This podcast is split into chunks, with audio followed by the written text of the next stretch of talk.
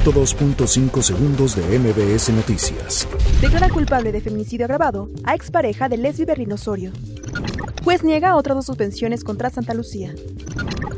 Andrés Manuel López Obrador asegura que no faltarán medicamentos y materiales de curación en unidades médicas. INE afirma que consulta de ley Bonilla no tiene validez jurídica. El Tribunal Electoral del Poder Judicial de la Federación afirma que el país demanda progreso y no regresión. Morena pide no sobredimensionar declaraciones de Miguel Barbosa.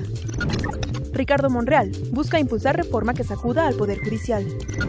Luis Ángel Bravo se incorpora al equipo jurídico de Javier Duarte. Normalistas secuestran 24 autobuses y 4 camiones en la Morelia Pátzcuaro.